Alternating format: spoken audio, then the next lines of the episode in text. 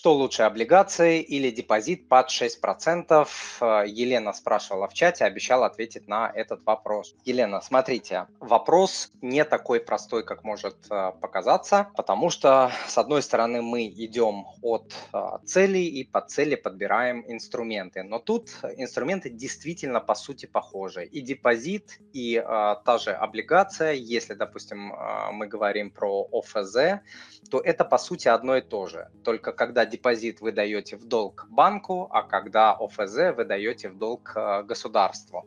Смотрите, депозит – это понятный инструмент, люди его не боятся. Он надежный, он застрахован, он имеет страховку. В России депозиты застрахованы на сумму 1,4 миллиона, то есть миллион четыреста тысяч на одного заемщика в одном банке. То есть вот если вам нужна такая железобетонная надежность, что вы получите свое тело депозита, что э, даже если банк обанкротится, у вас сработает э, страховка, что вот это тело депозита не упадет в цене, даже если вы захотите деньги забрать раньше времени. Вы писали, по-моему, про 5 лет. Так вот, если нужна железобетонная уверенность и вы предполагаете, что в течение пяти лет, ну, может быть, вам понадобится деньги забирать, то, наверное, это депозит. Есть депозиты, которые позволяют сохранять накопленный процент за прошедшие полные месяцы. Вот, допустим, жизнь сложилась так, что вы три года держали деньги на депозите, и вдруг вам резко понадобились э, деньги. И, допустим, это случилось,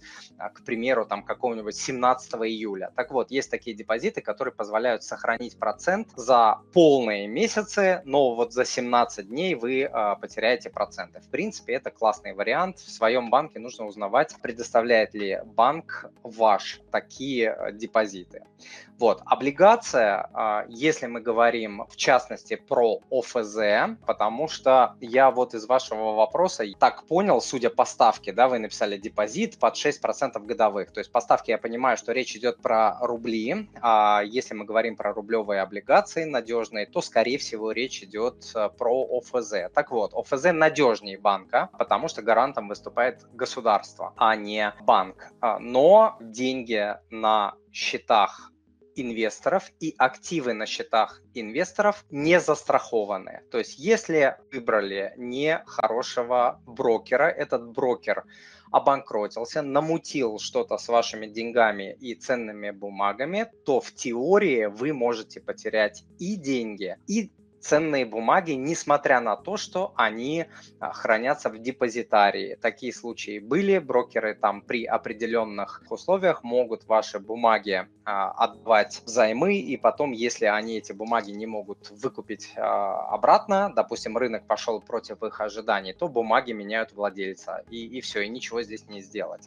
Вот, но такое случается крайне редко, и, конечно, если вы выбираете крупного брокера, то шанс, что произойдет что-то подобное, он просто микроскопичен. Есть еще один такой недостаток у облигаций, это то, что если вы захотите снять деньги раньше срока, то в теории а, может этот момент попасть на какой-то кризис серьезный, и тогда облигации и даже ОФЗ могут упасть в цене. В общем, такое редко случается, но такое может а, случиться, что вот вам вдруг понадобились деньги раньше этих пяти лет, да, когда должен истечь срок а, ОФЗ, вам понадобились деньги раньше, а в этот момент ОФЗ просели, то есть такое возможно. Но у ОФЗ есть большой плюс по сравнению с депозитами, это то, что если вы захотите продать ОФЗ раньше времени, то накопленный процент не теряется, инвестор его получает. То есть другой инвестор, который у вас купит будет ОФЗ, он вам заплатит накопленный процент. Это вот большой-большой плюс по сравнению а, с депозитом, но про депозиты я вам сказал, что бывают такие депозиты, где банки позволяют сохранить какой-то процент за полные месяцы. И а, смотрите, еще по ОФЗ, да, вот какой у них есть плюс. То, что ОФЗ можно покупать на ИИС, да, то есть если вам это актуально, если у вас есть официальный доход или у вашего супруга есть официальный доход, то вы можете покупать ОФЗ как на ИИС А первого типа, так и на ИИС Б второго типа. И на ИИС А вы будете получать налоговый вычет ежегодно до 52 тысяч а, рублей в год сможете возвращать. Это не маленькие деньги.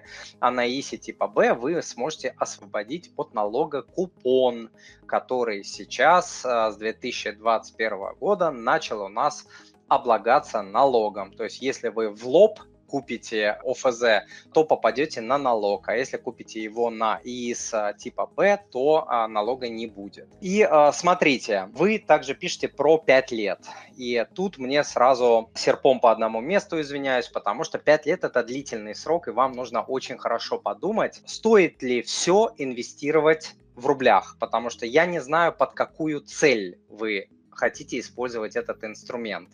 То есть вы можете копить на квартиру, на машину или просто сохранить сбережения. Так вот, вам нужно очень хорошо подумать, а надо ли вам инвестировать в рублях, потому что на таком сроке, как 5 лет, шанс того, что рубль улетит в очередное пике, очень высок и вы будете копить, копить, копить, стараться, стараться, получать купоны, там что-то реинвестировать и так далее, и одним утром проснетесь, а у вас там минус 50%, если пересчитать э, в доллары, в сильную валюту, да, то есть вот вам нужно этот момент тоже для себя хорошенько понять, но на курсе я очень много про это говорю, все а, модули я про это говорю, поэтому вот на этот момент, пожалуйста, обратите внимание перед тем, как будете принимать решения.